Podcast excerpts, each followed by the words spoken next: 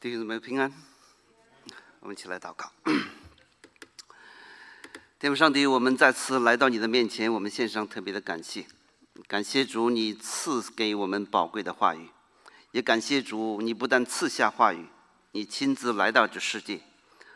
我们感谢主你来到这世界不是为了降服作威，而是谦卑的来到这世界，承受这世界的苦难，经历。人所当受的情惩罚，为的是拯救罪人，出离这世界的苦难和永恒的地狱，进入你所预备那崭新的新天新地。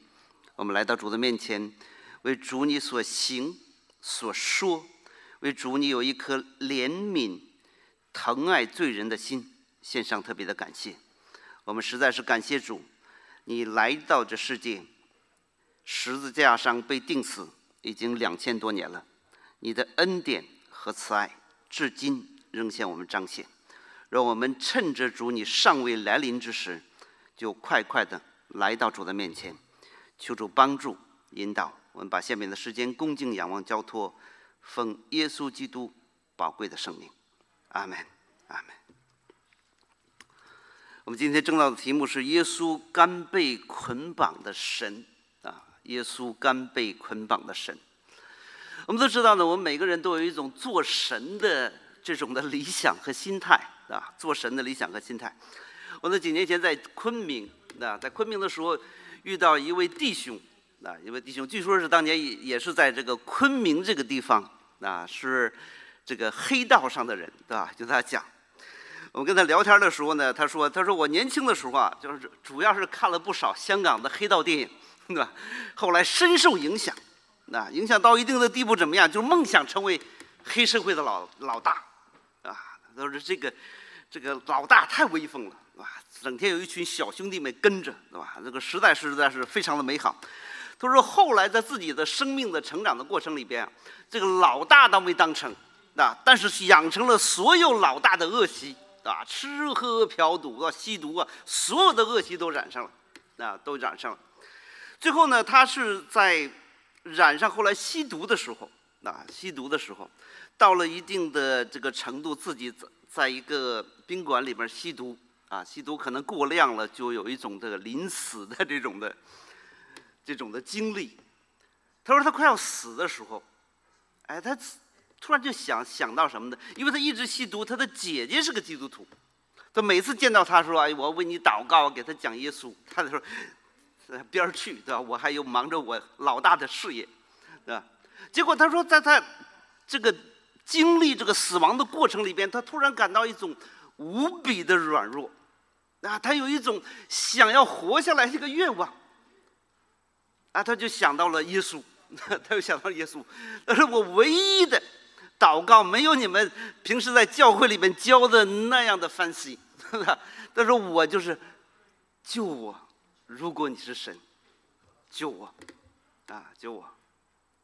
非常奇妙的是，他后来活下来哈，现在就就在这个一家的教会还在做上了执事。那本来他这个吸毒染上一种的病啊，人说随时都可能死亡的啊，但是现在还没死，就是感谢神的怜悯。我们发现呢，人的一生啊，都是不断的想要成王、做神啊。我们呢，在人生当中很多的理想，这个理想的背后都隐藏着什么？我要掌管我的生命，我要掌管我的人生，我要掌管别人的人生，啊！今天我们看到普京去侵略乌克兰，也是一样，对吧？我要掌管这个民族，啊，我要掌管整个俄罗斯，对吧？所以我们看到他们是。人总是在这样的过程里边的，我们连我们从小的时候被教导，我们的伟大的理想都是如此。他说：“你长大了要做什么？”那我长大了要做个将军。啊，没有一个孩子说：“我长大了就做那个军队里边最卑微那个士兵。”对吧？我们都是有一个很大的理想，但是你发现在人生的过程里边，这些的理想绝大部分都不会实现。那导致一个结果怎么样呢？导致的一个结果就是，当我们不断的追求自己心中的偶像的时候，不断的被偶像所缠绕，缠得非常的紧的时候，然后进入到生命的绝望。因为什么？因为我们的梦想没有实现。这个时候，虽然在所有的偶像的面前，人是一直下跪的，但是人在神的面前，却从来。没有放弃指责上帝，你发现人就是如此哈。当我们没有能力胜过自己偶像的时候，我们的做法就是埋怨和指责神，埋怨和指责神。在小的方面啊，有的人呢，打碎了玻璃杯，走错了路，孩子不听话，猫狗丢了，都是上帝的错，是不是？大的方面，我们就举例子来讲，大的方面，人得了癌症，生了疾病。对吧？我们看到今天的战争、瘟疫、失败，不信的人都有一套的说法：你们的神在哪儿？怎么不管一管呢？我们发现，人到了一定的地步，被所有的偶像抛弃的时候，人的罪性竟然到什么？敢指责上帝，全部都是神的错。所以审判上帝呀，只要你在周围去观察一下，审判上帝是每一个罪人特别的恩赐，他每个人都会审判上帝的。上帝为什么我的孩子没搞好，对吧？上帝为什么我的婚姻面临这样的不顺利？每个人都在审判上帝。那这，我们看到人被偶像捆绑，失去了自由。而偶像背后的是什么呢？就是人的这种的罪性，人的这种罪性。我们常常说，如果我们不了解我们的罪性的话，你就发现所有的你想行善的那个部分的你，都是需要努力才能表现出来的，而所有的自私自利都不需要教的啊！我们从来没有人。是吧？就教孩子说啊，你要一定要自私啊，啊，你一定要自私，对吧？不需要的，自私、骄傲、自利、自我为中心，这人就是生来就会的，啊，那人要学习、要努力、要控制的是什么呢？要慷慨一点，要谦卑一点，对吧？要能够多想想别人，这个你得你得努力一下才能做到的。你得被提醒一下才能做到的，所以这个罪已经深深的怎么样植根在我们里边了。而而且，当我们说，当我们不知道自己是有罪的时候，或者不没有发现自己有罪的时候，恰恰是什么？你的罪控制你最严厉的时候啊！所以我们在在这个没有信主之前，我们都觉着我没罪呀，对不对？他才有罪呢，对不对？希特勒才是个罪人呢，对吧？普京才是个罪人呢，我肯定不是个罪人，我没杀人没放火。但是事实上，他们里边的罪行跟我们的里边的罪行是没有任何区别的。每一个人都是个小普京，每一个人都是个小希特勒，每一个人都是小毛泽东的，啊，只要把权力。给你，只要你人得到了机会，每个人都可以成为魔鬼的代言人。为什么？因为那魔鬼在你的心里，魔鬼在你的心里。那正是因为如此，正是因为神看到了人的苦境，所以神要来到这个世界，要拯救这样的人类。被罪所捆绑，而且罪的所有的模式已经统治了这样的一个人。那怎么样去把这样的人解救出来呢？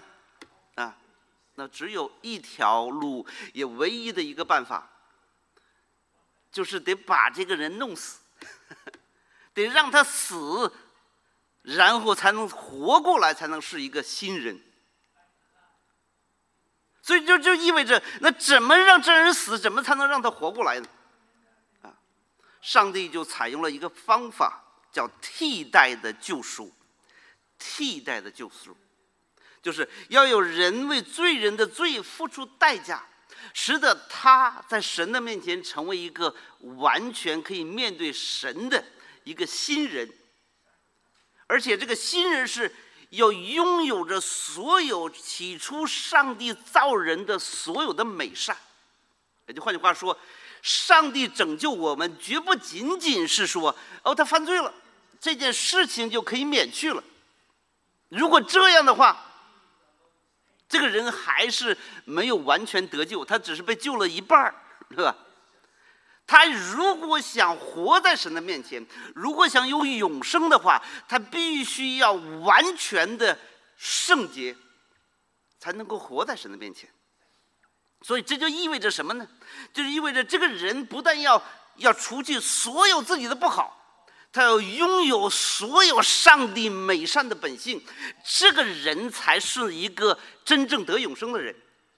所以，有的基督徒总有这样的想法：说，哎，我不用成为圣徒，我只要差不多就行了。你不是差不多，差一点点都没有办法进入神的国。我们的美善是百分之九十九点九九九的美善，也没有办法进入神的国。所以，成为一个基督徒，绝对不是说我想成为一个基督徒，明天我说我不想成为基督徒，因为我做不到。其实你你从来就没有做到过，从来就没有做到过。所以，一定是神成就了，神要把自己完全的圣洁要白白的赐给你，他要把一个生命给你，使得你的生命可以能够面对那位。圣洁的神，所以这就意味着替代的救赎，不但是除去我们的罪，更重要的是把上帝完美的神性和他完美的圣洁要给我们。啊，那我们就明白了这一点，就知道耶稣为什么要来到这个世界，为什么他要有一个永生的神。要道成肉身，取一个人的形状，要成为一个完全的人。也为什么在他的生命里边完全的无罪，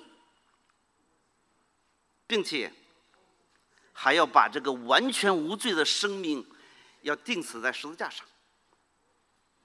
所以从这个角度来明白耶稣进入世界。我们就能够理解到为什么福音书是这样的一步的描述的。他没有做一个总结，耶稣来了，耶稣上了十字架，好了，你们得救了。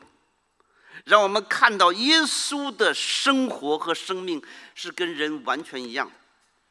也就是说，上帝要向人展现一个真正人的模样，应该是什么？啊，让我们去时时刻刻对对照我们自己，一看。我们的的确确是个罪人，就像这段经文所描述的一样。耶稣作为一个神，作为一个完全无罪的人，却在地上遇到了这样的一个情景：他被他的门徒出卖了，不但被他的门徒出卖了，他被一群宗教的领袖，当时社会上这个道德的典范。密谋要把他弄死，啊！这个世界上的道德的典范在商量一件什么事情呢？要把一个完全无罪的人、没有犯过罪的人，甚至在思想上都没有犯罪，这样一位道成肉身的神，要把他弄死。那我们就知道，如果这个人是完全圣洁的，连思想罪、伤害别人的意念都没有，并且每一天想的是怎么样去拯救别人，但是在经文里边，我们就看到人在做什么呢？人每一个人都在琢磨怎么把他弄死，所以我们就看到世人的邪恶。那不单单是这些宗教领袖了，对吧？所有的人。都参与了谋杀耶稣的行为，所有的人，所有的人。我们今天呢，在我们生命的经历当中，如果是埋怨过上帝，你就知道你也参与了谋杀耶稣。当时的人们就是这样的。所以我们看到经文就描述当中呢，描述当耶稣带着门徒进到一个园子去之后，啊，一群恶人呢也进了这个园子。逾越节呢是我们知道这是逾越节的时候快到了。逾越节是犹太呢是一个习俗，他们都有这样的一个习惯啊，吃了饭之后都要跑到安静的地方去祷告、去冥想。啊，耶稣也是这样的，进入到园子，他们在那里边祷告。啊，这个园子呢是一个比较偏僻的地方。那我们知道恶人呢，就知道，因为他们不能够行在光明之下，所以最好的抓捕耶稣的时候就到了。啊，夜深人静，啊，在一个偏僻的地方，一群恶人去干一件坏事儿，啊，这是我们今天也常常遇到的情景。所以你要想人怎么说活得安全一点儿，你就往人多的地方凑一凑，是不是这样？你不能说半夜了、晚上了两点多钟跑到一个寂静无人的地方，我在那里边，对吧？我们看到恶人作恶的时候，常常都是在公众不注意的地方，啊。同样的一种的园子，也让我们思想到，主耶稣进入到这个园子，作为神，他知道。他的时间到了，他祷告祈求，但是我们知道，他为门徒祷告，为拯救他们的这项的事情事业祷告，啊！可是这个时候我们知道，有一群人来了，他们要杀害他，拘捕他，啊，拘捕他。我想那一天在同样的这个园子里，耶稣也想到了当初那个园子。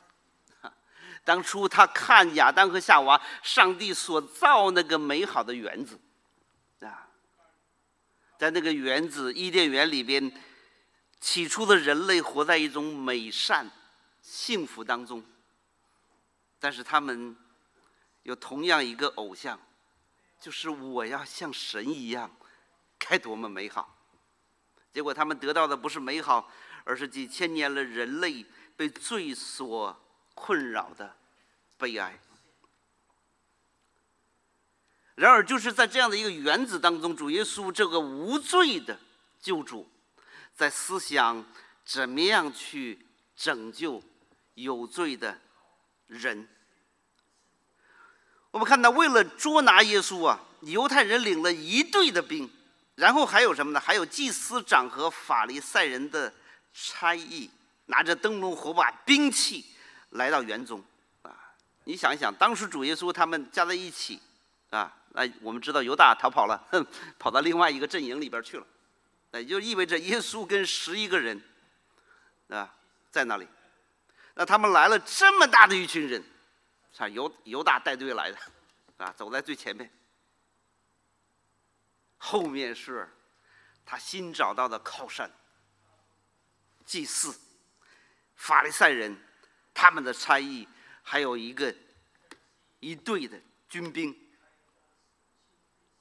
他们到这里来捆绑一个已经困乏、已经思考如何去为罪人死的耶稣。恶人武力捆绑，是吧？有的时候人想一想，哇，他们为什么要这么多的人来抓耶稣呢？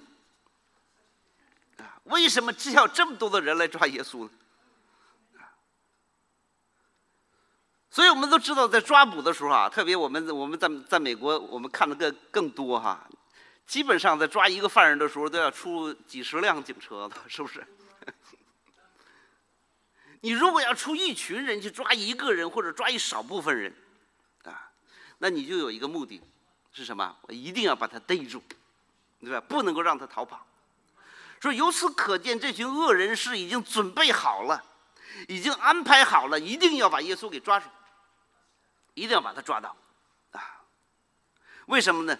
因为耶稣实在是让他们咬牙切齿，啊！特别是我们知道大祭司、文士、法利赛人，在整个福音书的耶稣与他们交锋的过程里边，你就发现奇怪了，他们没有赢过一次，没有赢过一次。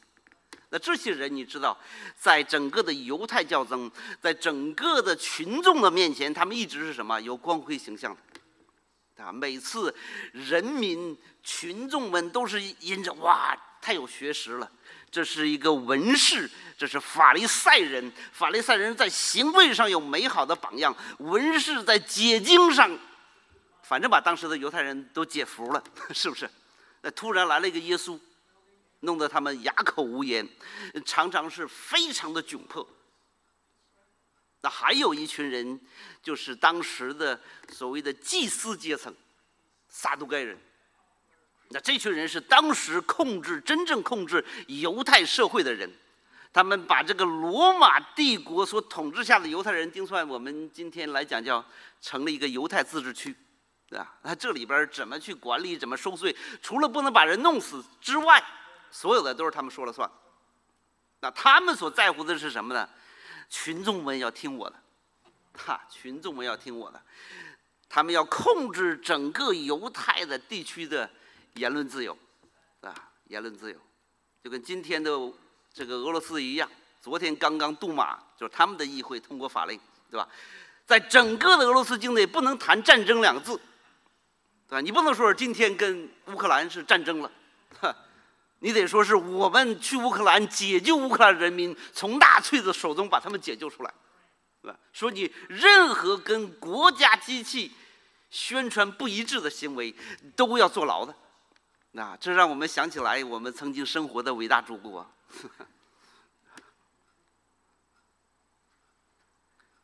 所以我们看到当时的这一群的人，发现耶稣走到哪里都有群众，啊。所以他们就觉着这不行，必须要把他弄死。如果不把他弄死，被罗马人看到了，这个人很有影响力呀，那是不是将来要立他为王呢？所以他们就认为一定要把他弄死。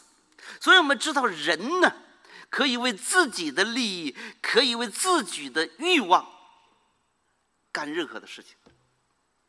啊，这是非常可怕的人性的特点，啊，人性的特点，只要惹到了我那个里边崇高的我，人是什么事情都可以干得出来的，啊，所有的杀人，所有的争端，都是触及了某个人里边那个不可触及的我，不可触及的我，我们发现。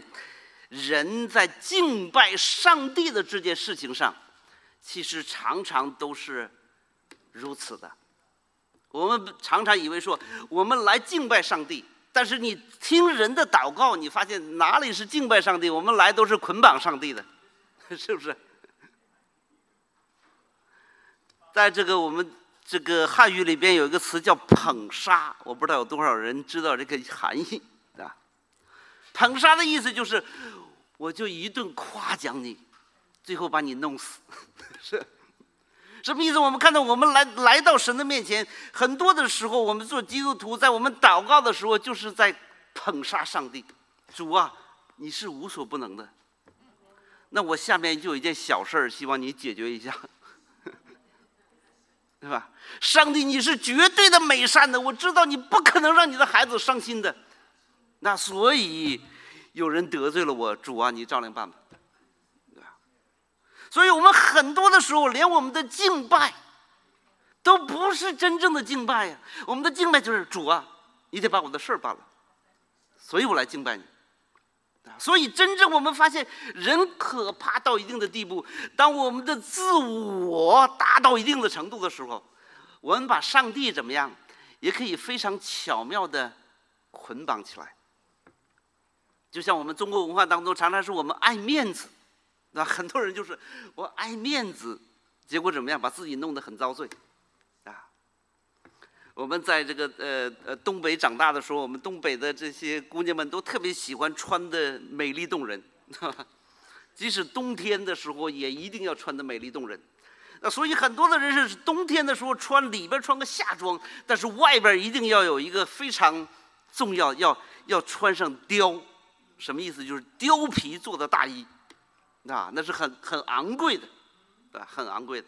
所以很多人就是为了这个这个外边这个昂贵的大衣，省吃俭用，对吧？但是我们要有这个面子，面子，为什么这样呢？因为他已经被这个文化、被周围人的眼光给捆绑。我们很多的事事情都是这样，我们不喜欢做怎么样，但是被逼的不得不做，啊，不得不做。我记得我们最早我在美国的时候，到在教会里边有一个特别有趣的这个情景，呃，我们现在的教会都，我好像咱们这个西北也没有没有传奉献那儿，对吧？啊，我以前在教会里边，我也比较反对传奉献那儿这件事情。我发现，在我们的文化里边的传奉献袋，这意味着什么呢？意味着当我接到这个奉献袋的时候啊，那个时候我我我刚到教会，也不知道怎么回事这个教会到底是美国政府拨款的呢，还是怎么样的呢？后来到了教会，发现哇，大家在传一个袋子，对吧？传一个袋。最开始去的时候也不知道大教会在传一个什么宝贝的东西呢，在在里边，每个人都在手里面放，把手深深的伸在袋子里边去。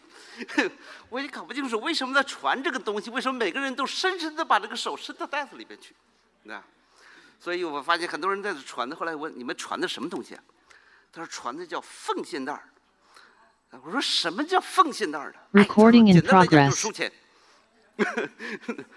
就是你来教会，就是教会要收钱的。然后后来我明白，那我们得交多少钱的门票呢？对吧？他说这个交门票这是个学问。有的人呢就交的很多，对吧？有的人呢。就教的不多，但是这个东西传到你面前的时候，你或多或少得表示一下，啊，所以就发现我们那个时候同学都在读书的时候，也不知道大家该表示多少呢。所以他说，其实没人看得见的，你只要把手深深的伸在里边去，对吧？然后你放多少，那只有那个袋子能看见，其他的人都不知道。所以我们看到我们心里边没有什么。没有奉献的精神，也不知道奉献是为什么，但是由于面子的缘故，这个袋子传到我这儿的时候，我不太好意思，唰就传给对方，对吧？我们总是要弄两个小钱塞到里边去，然后再传过去。哎，反正我的宗教义务尽了，我也没白来，对吧？牧师可能看到了，哇，这个弟兄手伸进去了，可能怎么样？应该奉献了。今天可能给我们点好脸色看一看，是不是这样？所以我们在很多的时候，在敬拜的这件事情上，如果我们不完全理解什么是福音，我们的敬拜无非是对上帝的一场的捆绑，一场的捆绑。我们自己不自由，我们还是什么在乎别人怎么看我们，啊？如果有一天我们捐款多的时候，那应该把那个把那个一百元的先抖几下啊，然后再慢慢的放进去，让周围的人都看见，哎。我今天奉献，所以我们之所以有这些的想法，之所以有这种的不安，之所以有这种的问题，就是因为我们自己被捆绑了。当我们自己会捆绑怎么之后怎么样，我们就去捆绑上帝。反正上帝我们也不知道他在哪。今天在中国所发生的这个叫“铁链女”的事件。为什么一个男人买了一个女人要把她捆绑起来？其实更深的，就是他也被捆绑了，因为他也是被这个家族所带着期望，将来要生儿育女，要传宗接代。为什么家族为什么有这样的文化？因为这个国家被捆绑了。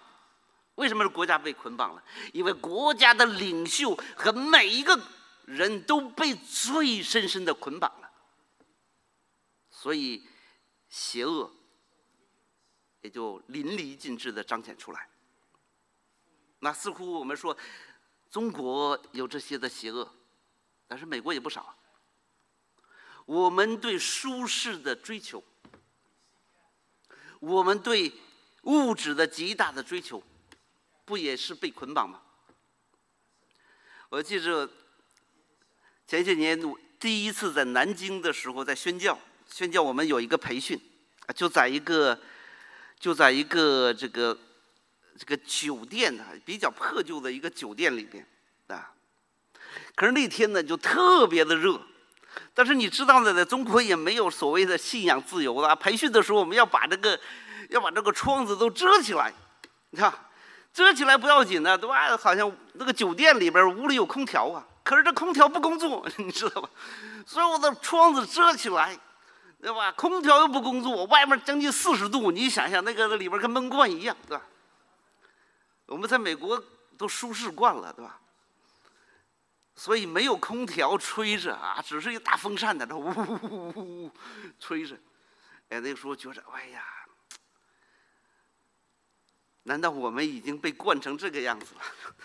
好像没有风扇都觉着没有办法生活一样啊。所以我们一旦是被这些的舒适、被这些的事情所慢慢的捆绑之后，我们就失去了那种的自由。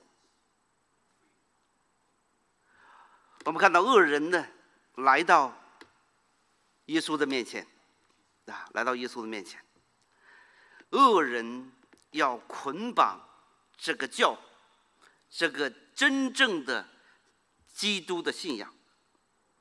从那个时候开始，直到如今，我们看到所谓的政权和政府从来都没有停止过对信仰的捆绑。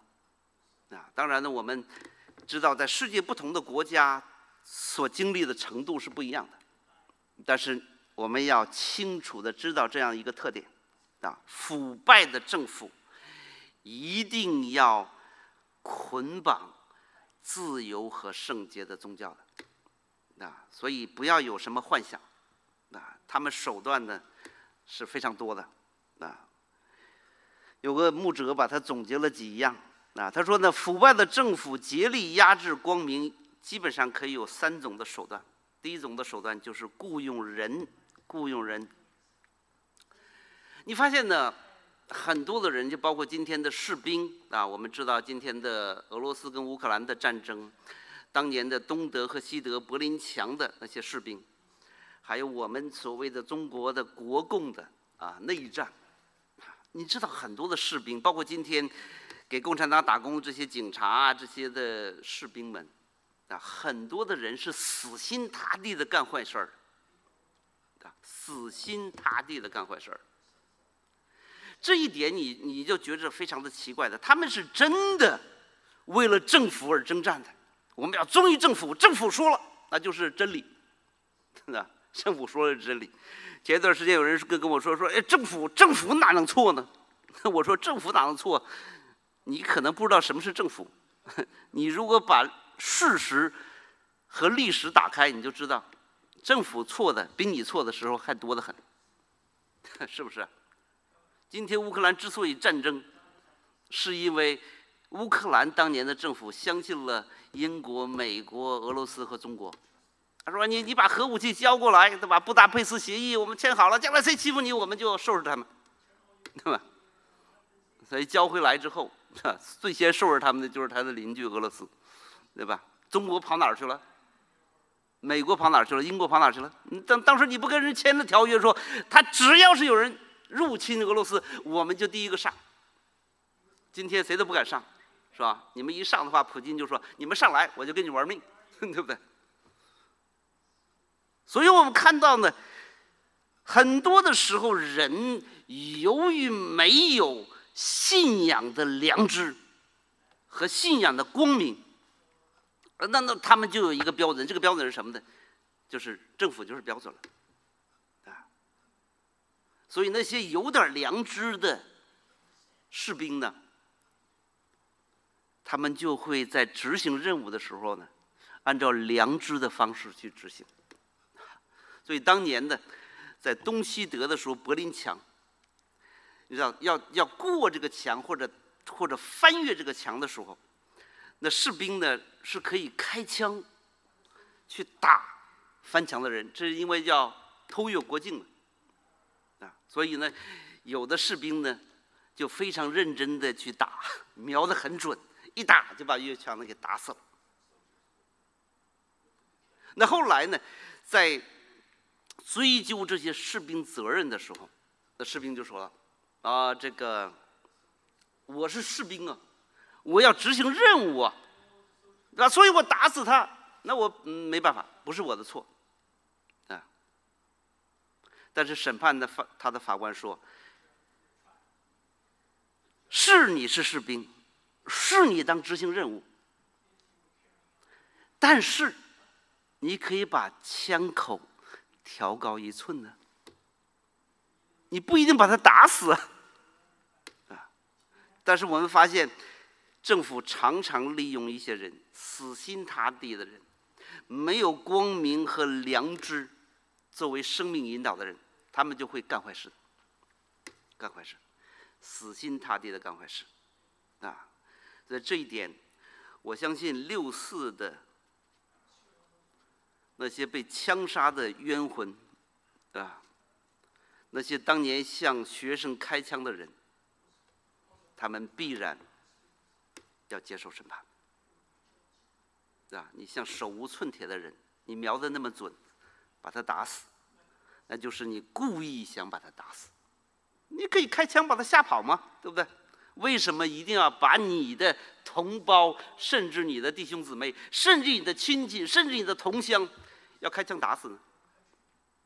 因为你爱党超过爱人，甚至你连党都不知道是什么。第二种方式呢，就是政府常常通过一些的法律的名义，啊，法律的名义，你知道，法律的名义常常是非常可怕的，啊，非常可怕的。啊，我们二零二零年的时候，在这个马来西亚有一次大会，啊，在山西这个地方呢，有几个教会的会友，他们就来到马来西亚参加这个大会，然后又回去了。结果呢？其中有四五个人被判刑，什么徒刑呢？叫偷越国境罪。他们拿着有效的签证、有效的护照离开了中国，拿着有效的签证、有效的护照回到了中国。啊，因为参加了一场基督徒的会议，啊，回来蹲了七个月的监狱，啊？而且这个罪名叫偷越国境罪。你说偷越国境得把这个“偷”字也得也得弄清楚，他正常进关、正常出关，对不对？我觉得你如果要判他们偷越国境罪，应该把那些边检们都抓起来，应该把他们先判成渎职罪呀，对不对？他们是怎么偷越了呢？啊，完全没有道理。但是我们知道，这一切都以叫法律的名义，找个罪名给你添上。啊，中国很多家庭教会的牧师被判处的罪名是什么呢？叫泄露国家机密罪，啊，呃，有些牧师在这个法庭辩论的时候，他说：“你要把我判成是要泄露天国机密罪，我还是愿意认罪的。”他说：“你说把我判成是泄露国家机密罪。”我除了在大街上能够看到这个中国的情况，我也不知道什么是国家机密罪。我所看到的，任何一个正常正常的中国人都看到了，啊！但是对不起啊，有一个罪名为你预备着，是吧？要中国过去有叫流氓罪，啊，反革命罪，这些罪名呢是可以随时随地的加在任何人的身上的，那你看别人一眼。看的不顺眼了，人说流氓耍流氓，抓起来，对不对？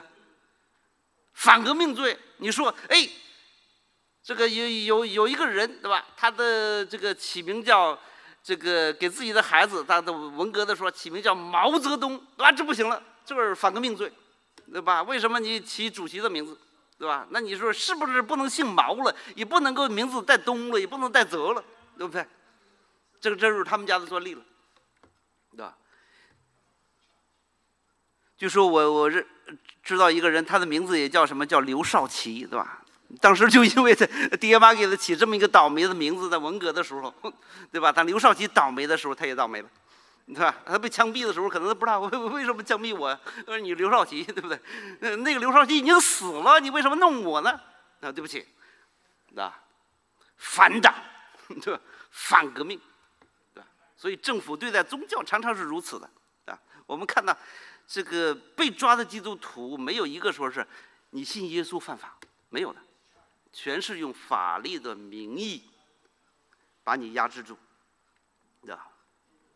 还有更厉害的，我们就看到就是通过什么？通过这种的另外一种的所谓的警戒和劝告的手段，啊，劝告的手段，就是你呀煽动了人民对现有政权的信心，啊，这就为什么把耶稣要要拉到这个该亚法拉到大祭司他们的面前，然后要动员群众要站起来，啊，指责你的错误。但我突然想起来，这个文革哈，中国的文革和过去斗地主哈，文革的批斗可能都从圣经上学来的，啊，都是用人民的力量找几个假见证，然后再是用群众们一起把他打死，把他，打死。我们看到这种罪恶是从来没有停止，攻击耶稣，攻击他所建立的教会。那我们再看耶稣他的表现。他是怎么样去面对这些的事情的？说那耶稣知道哈，那这群人来了是抓他的，啊，抓他的，知道一切的事情，啊，耶稣就主动的看这群人来了，耶稣去怎么样？他就迎上去就问，哎，你们找谁？啊，这是很不一样的。如果是逃犯的话，一群警察来抓来了。你你会觉得他说下车了，你看啊，一个一个逃犯开车在逃跑，警察来追他的时候，突然把车停下来了，然后说：“哎，你你们找我吗？对不对？”不会的，只有无罪的人才敢于面对这些人，所以主耶稣就说了：“哎，你们找谁？你们找谁？”啊，非常镇静的去面对他们，啊，他们就回答说：“我找拿撒勒人耶稣。”耶稣说。我就是，我就是，啊，这是非常奇妙的一件事情啊。然后接下来你发现，当他说我就是的时候，那群犹太人他们就退后倒在地上。这个是，你如果不仔细读圣经的话，你你会错过这个这个这个这个非常怎么说？我们不能说是特别搞笑吧，但是非常有意思的一个场面，对吧？一群人气势汹汹的啊，军队呀，什么所有的人的。啊，就包括当时所谓的文士法利赛人的差役，就是当时的警察了。啊，警察、军队、特警都来了，抓他的时候说：“你你是谁？啊，你找谁？”耶稣说：“我。”他们就问说：“我我要找拿撒勒人耶稣。”那耶稣说：“我就是。”然后他们砰，全都躺躺在地上，对不对？这什么意思呢？我就说你在读圣经的时候，你觉得哎，这挺有趣的，是不是？耶稣说：“我就是。”对吧？他是怎么说我就是有什么样的力量？哗，所有的人都倒地呢，对不对？那如果我们学会这一招的也行了，对不对？耶稣说：“我就是。”这群人就全都退后倒在地上，啊，如此的情景，说明一件什么事情？说明耶稣的能力远远超过这一群人的能力。也就换句话说，如果打的话。他们根本就不是对手。如果耶稣要逃的话，可以很轻松的逃跑，啊，很轻松的逃跑。但是耶稣没有，啊，耶稣是主动的把自己交给了他们。那么这里边有一个人呢，要特别的值得我们注意的，就是犹大卖耶稣的犹大同他们站在那里。啊，这个时候是很有意思的哈。耶稣在这儿。后边是十一个门徒，然后犹大带领着一一群军队的这这人啊来了啊。当耶稣说我就是的时候，我其实非常感兴趣的是，犹大是不是也向后倒在地上？是不是？你看到犹大是多么的令人伤心啊！他是跟那些抓耶稣的人在一起，他出卖了自己的拉比，出卖了自己的救主。但是我们发现。其实他这一生始终没有明白耶稣就是救主。我们看到人的这种堕落之心呢，在犹大的生命里边是得到了充分的体现。从圣经的描写，我们看到犹大是占尽了耶稣给的所有的好处，啊，他是这个耶稣这个队伍里边的这个管钱的，然后圣经描述他常常从这什么钱袋里边偷钱自己花了，对不对？他得到了大家的信任，得到了大家的赞同，得到了耶稣的信任。然而他却出卖了耶稣。等我们看到人就是如此，而且他现在来抓捕的就是正在救他的救主，啊，正在救他的救主。那这里边我们看到这个西门彼得是一个比较冲动的人哈。西门彼得一看耶稣一一生，那这群人怎么样就全倒在地上了。所以彼得这个时候就要乘胜追击了，这这这个没有表现的机会得赶紧表现一下。所以彼得就把刀拿出来，砰就把一个人的耳朵给砍下来，对吧？我们发现人都是这样，啊，要得胜的时候，每一个懦夫都是勇士，是不是这样？要得胜的时候，每一个懦夫都是勇士。而在失败的时候，需要真正的勇士能够起来战斗那我们看到彼得呢，这里边表现似乎非常的勇敢，但是耶稣知道他的软弱，为什么？马上他也见机行事了，马上他也见机行事。接下来就是彼得怎么样？三次不认主，接下来就不认主了。为什么？耶稣说。我就是抓我，我跟你们走了，对吧？耶稣这我们按照今天的这个呃话来说，我们叫耶稣是主动投案自首，主动投案自首啊。那投案自首，我们知道有一个很重要的原因。第一，我们看到他在实际的行动里边来表达自己的为了门徒的安全啊，因为他有这样的一个应许，跟随我的一个也没有失落，他要应验自己所说的话。所说的话，更重要，他要应验，他来到这个世界，他来是捆绑，是被捆绑的。他的敌人是撒旦，他要想胜过撒旦，他必须要把自己交在撒旦的仆役的手中，被他们杀害，才能够得胜。所以他主动的被捆绑。那主耶稣，我们看到在这里边要应验他所说的话，应验所说的话。所以我们所敬拜的是神还是魔鬼，其实很重要的。你看到是不是心口一致，是不是言行一致？啊，我们看到在圣经里边，我们知道我们所敬拜的这位主耶稣，他是一个前后一致、内外一致的人。这样的一位神，为什么他是这样一位能够行出来的神呢？因为他的本性就是一致的，神是不矛盾的，神是不矛盾的，他是不受到外在的环境的影响。那我们人呢？可能刚才我们我提到说，一个懦夫再怎么样，在都得胜的时候，他也能够勇敢起来，因为他看到了哇，赢了。但是神不是。神是勇敢，是一直都勇敢；神是圣洁，一直都是圣洁。他他所应许的从来都不落空的。但是人呢，你知道，可不是这样。罪人所谓的成熟，所谓的聪明和狡诈，都是善于言行不一。啊，什么是成熟了？啊，我们以前在这个读书的时候，或者后来工作的时候，领导说了：“哎，成熟了。”你知道什么意思吗？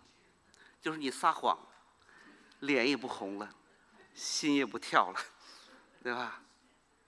一开始我们给领导拍马屁的时候，送礼的时候，我记得我第一次给我们领导送礼的时候，递了两瓶大的这个什么，我还记得叫什么 XO 啊，对吧？然后免税店买的，然后送到领导家里边。当时我还忐忑不安呢，万一我们这大老板对吧？领导突然给我一脚踹出来，该怎么办呢？对不对？啊，敲门的时候，哎呀，不好意思，满脸通红的。啊，然后把酒一送上，我们来，来来来来来坐，我们就一起的啊，开始聊天了啊。所以你看到人和这个神之间的这种的差距。我们越被罪污染，常常怎么样？人认为说这个成熟了，这个做的很好，很好。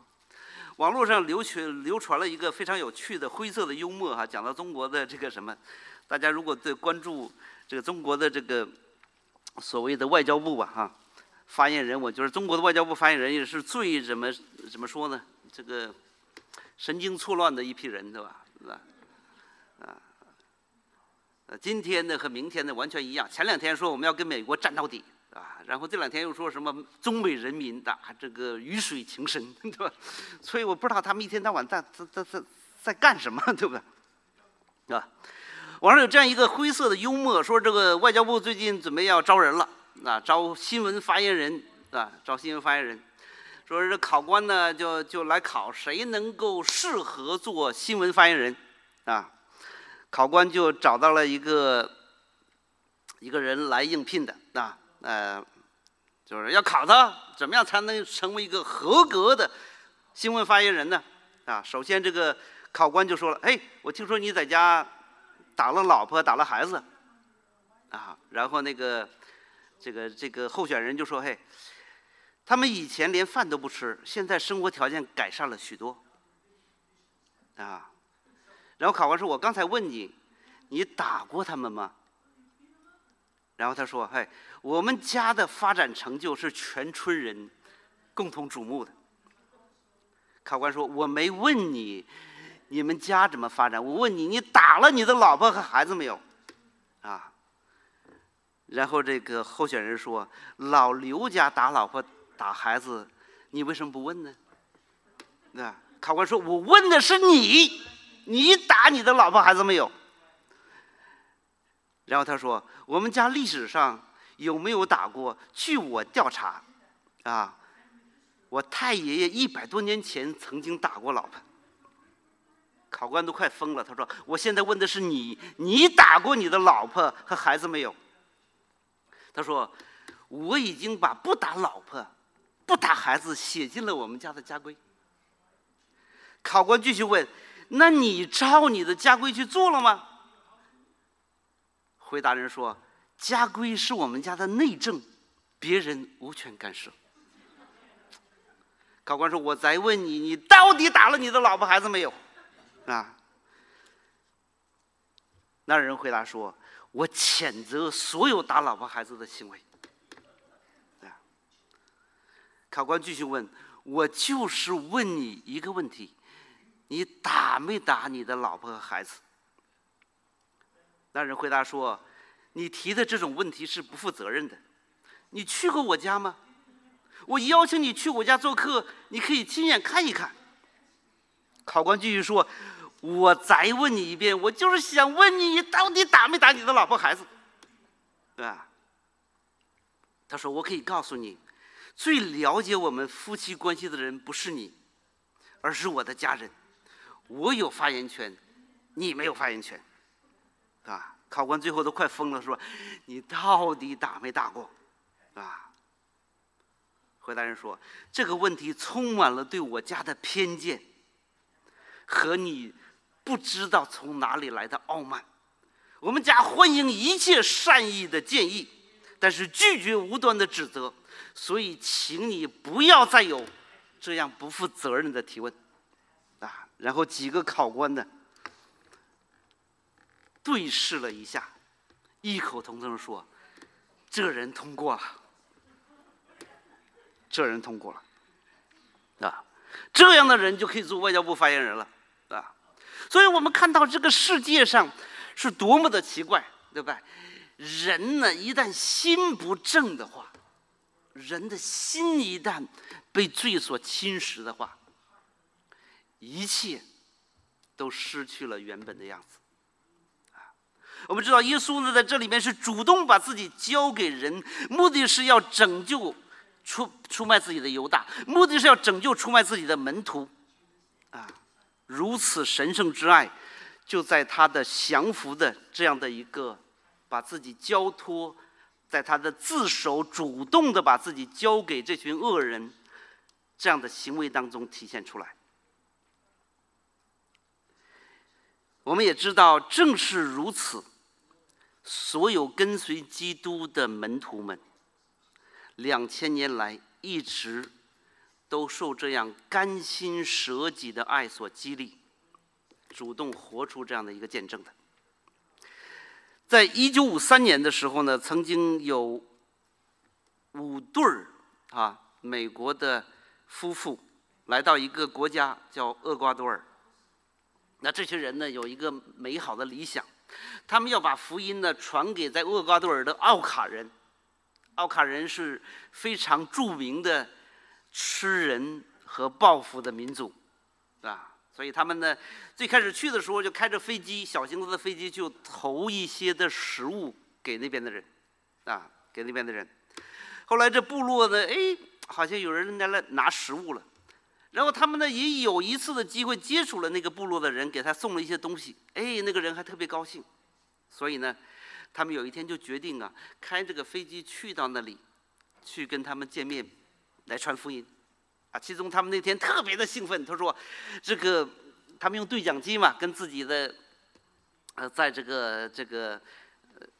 家的太太们说：“啊，我们今天可能要有一次首次的跟奥卡人史无前例的敬拜了，是吧？因为他们现在正向我们走来，啊，那从那个通话之后，就再没有听到他们的消息。后来就发现呢，他们五个人就被来的十个奥卡人用长矛全部给刺杀死了，啊，这就是非常轰动的。”这个当年的奥卡族宣教的事件，啊，他们还没来得及张口 传福音呢，就被长矛全部给刺死了，刺死了。但是他们后来去发现，去寻找他们的时候，发现奇怪了，他们每个人都有枪，每个人都有枪。那大家就想了，为什么你不开枪呢？对吧？长矛来了。敌人来了，对吧？我们要有子弹在等等等着他们，但是他们没有，他们没有，所以呢，大家就是为这种的消息，哇，为什么他们死了？啊，他们完全可以用枪把他们打死的，但事实上，在他们之前的交谈里边就谈过这些的事情。所以有一天我们去到那儿传福音，如果被杀死了。那怎么办？啊，如果他们对我们动武，我们该怎么回应？啊，他们在这之前呢，就曾经说过，说我们是已经预备好了迎接死亡的人，但是他们没有。所以当出现冲突的时候，我们会把我们的生命献给这个宣教的事业。所以真的就他们就被杀死了，啊，被杀死了。但是更令人，当全世界人都在质疑、流泪叹息的时候，他们五个殉道的宣教士的妻子，那他们的孩子都非常幼小，他们决定了，做了一个重大的决定。他说：“我们会继续留在厄瓜多尔宣教，继续为奥卡人祷告，并且其中的一个宣教士的妻子，啊，Jim Elliot 的妻子叫 Elizabeth Elliot，他决定带着自己幼小的女儿进入到丛林去。”要跟这些杀害她丈夫的这群人生活在一起。那非常奇妙的是，经过几十年的耕耘，整个奥卡族的人都相信了耶稣，都相信了耶稣。我们相信保护自己的生命是是每一个人的权利，但是甘心牺牲自己的生命，任这些没有得救的人屠杀自己。则是他们主动的选择。为什么他们有主动的选择呢？因为他们做了主耶稣的选择。耶稣基督起初就是带着这样一份的爱，他选择了死亡，为的是拯救。那么跟随基督的这样的一群人，他们也都是主动的选择了放弃。武器，为的是拯救，啊，为的是拯救。那我们知道他们的故事激励了一批又一批的人。当时在巴西的一个宣教机构就决定，他说：“我们实在是亏欠，我们没有我们进入到丛林去宣教，所以他们就不断的差派宣教士。其中的一个美国的一个少将飞行员，啊，也决定放弃所有的自己的服饰。”加入到宣教飞行的队伍，去把福音传给更偏远的地方，我们看到就是这样的爱，你有权利享受自己的生命，你有权利过一个更加舒适的生活，但是你选择了放弃，这就是舍己爱的激励。我们今天。你成为基督徒，你在做一个什么样的信徒？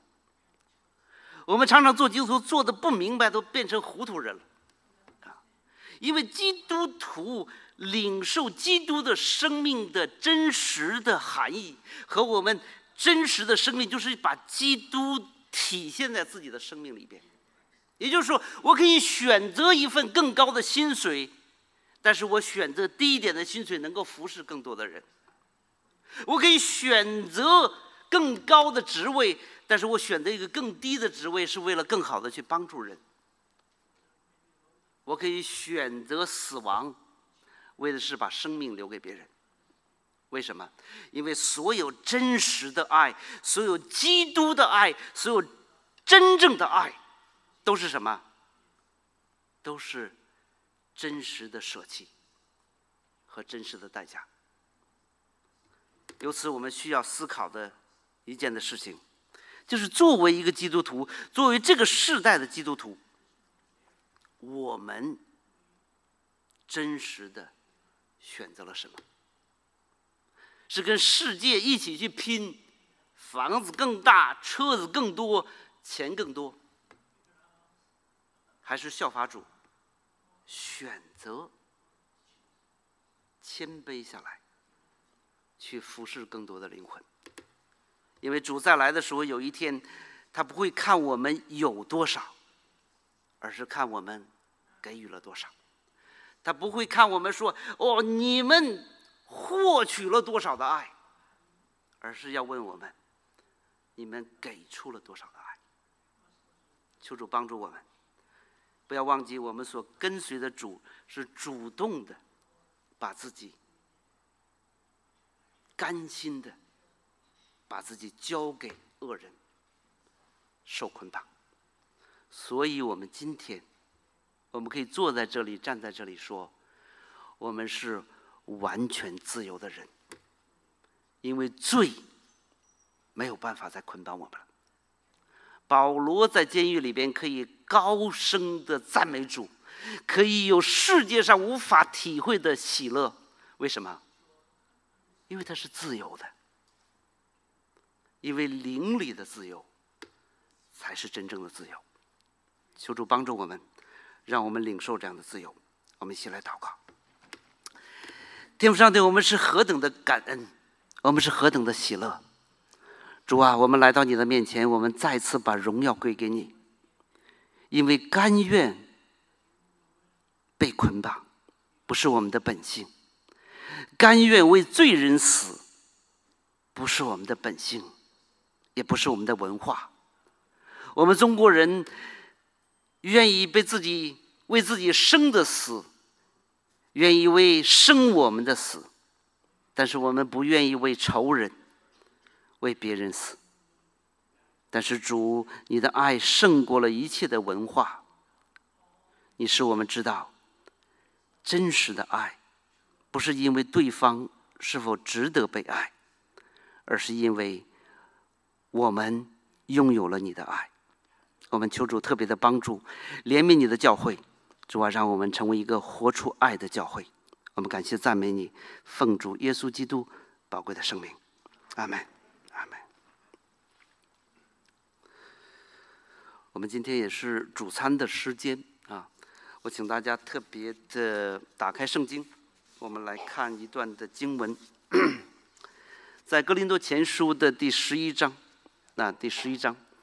经文是在十一章的二十三节到三十二节，啊，我来读一下这一段的经文。这是保罗写给格林多教会的，描述主耶稣在上十字架之前主持主餐的情景。保罗写道：“我当日传给你们的，原是从主领受的，就是主耶稣被卖的那一夜。”拿起饼来，注谢了，就掰开说：“这是我的身体，为你们舍的，你们应当如此行，为的是纪念我。”饭后也照样拿起冰来说：“杯来说，这杯是用我的血所立的新约，你们每逢喝的时候，要如此行，为的是纪念我。你们每逢吃这饼、喝这杯，是表明主的死，只等到他来。所以无论何人。”不按理吃主的饼，喝主的杯，就是干饭主的身、主的血了。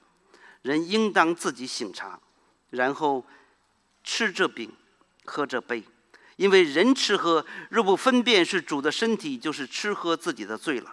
因此，在你们中间有好些软弱与患病的，死的也不少。我们若是先分辨自己，就不至于受审。我们受审的时候，乃是被主整治，免得我们和世人一同定罪。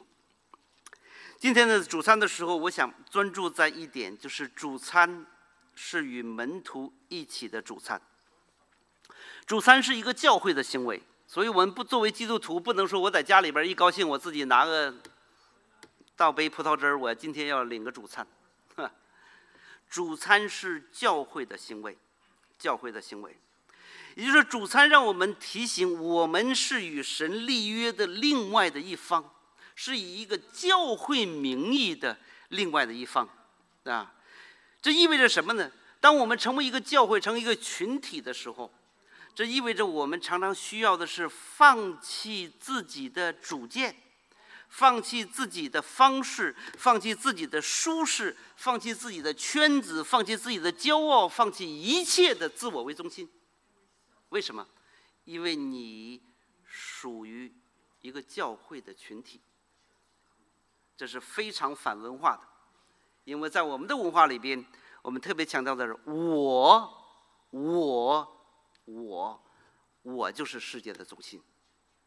再扩展一点，就是我和我家，我和我圈子里的人，我和我最阶层的人，我们才是这世界的中心。所以我们知道，在世界上就有各种各样的圈子、各种各样的协会、各种各样的所有的一切。为的是要表明一件的事情：我们，我们这一群人是与别人有分别的。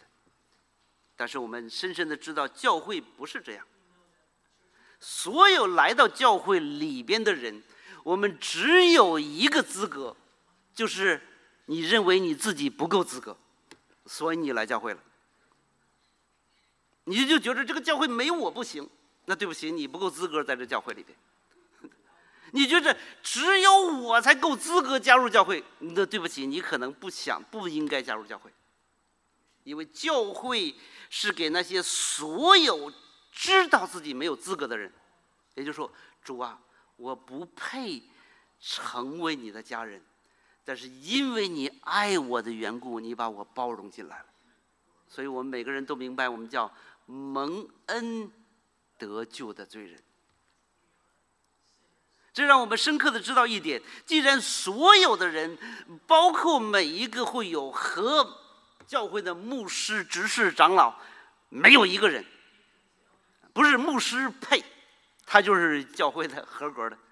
每一个人都是因为不合格成为教会的会友，才成为教会的会友。我希望大家在这一点上能够记得非常的清楚，因为在今天我们的教会当中也常常出现说：“哎。”他比较好，他比较好，这个人像个基督徒。我们就是因为都不像样，所以才来的。正是因为我们来了，我们才变得越来越像样。正是因为我们来了，我们从一个冷漠、没有爱的人，才变得越来越有爱。所以这是教会的一个特殊性，所以我们一旦明白这一点的时候，就知道。领主餐是耶稣跟门徒一起的行为，所以今天我们在这里是参与神与他自己门徒的行为。我们首先一群的门徒成为教会，然后我们参与到主的生命的里边。我们知道舍己是基督徒的本质，是重生的新生命的标志，所以呢。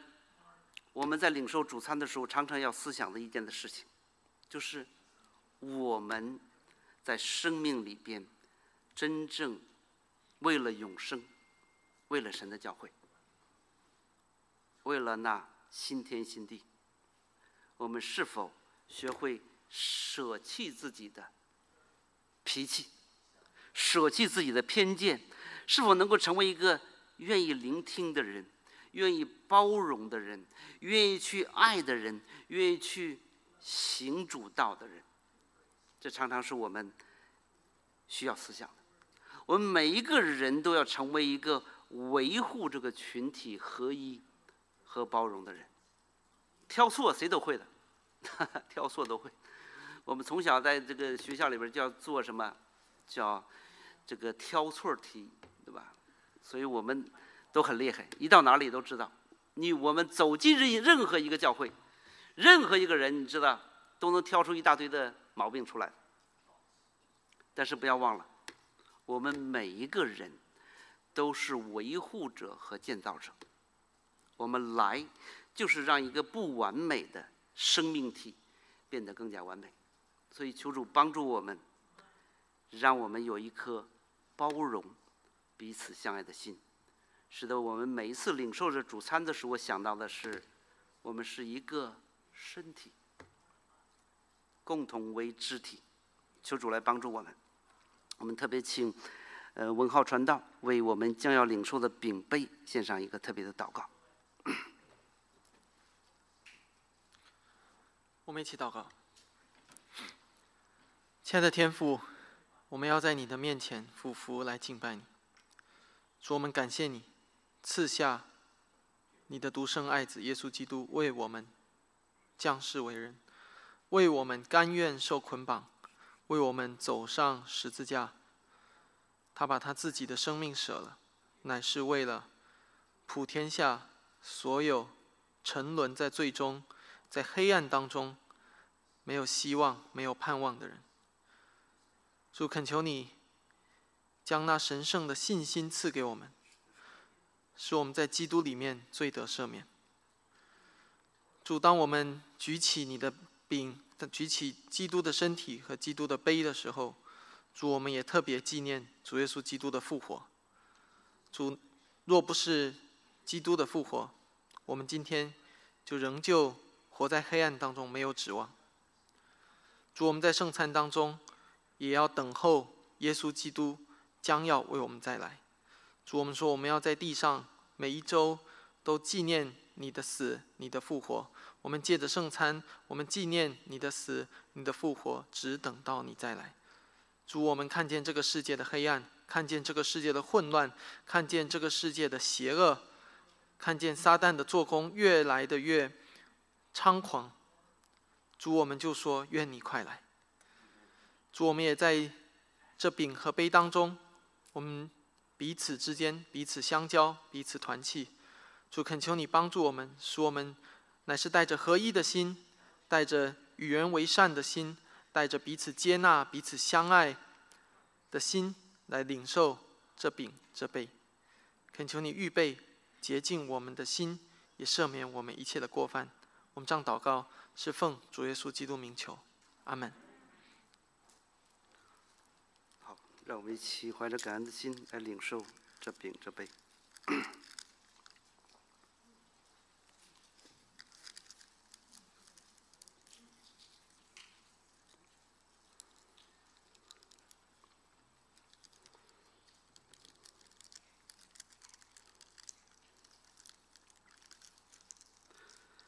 犯罪若不流血，就不得赦免。于是耶稣来了，被钉死在十字架上。他用他的宝血洁净了我们，使得我们今天可以众人在一起，能够不被罪所缠绕，纪念主的摆上，让我们一同领受这血所立的约。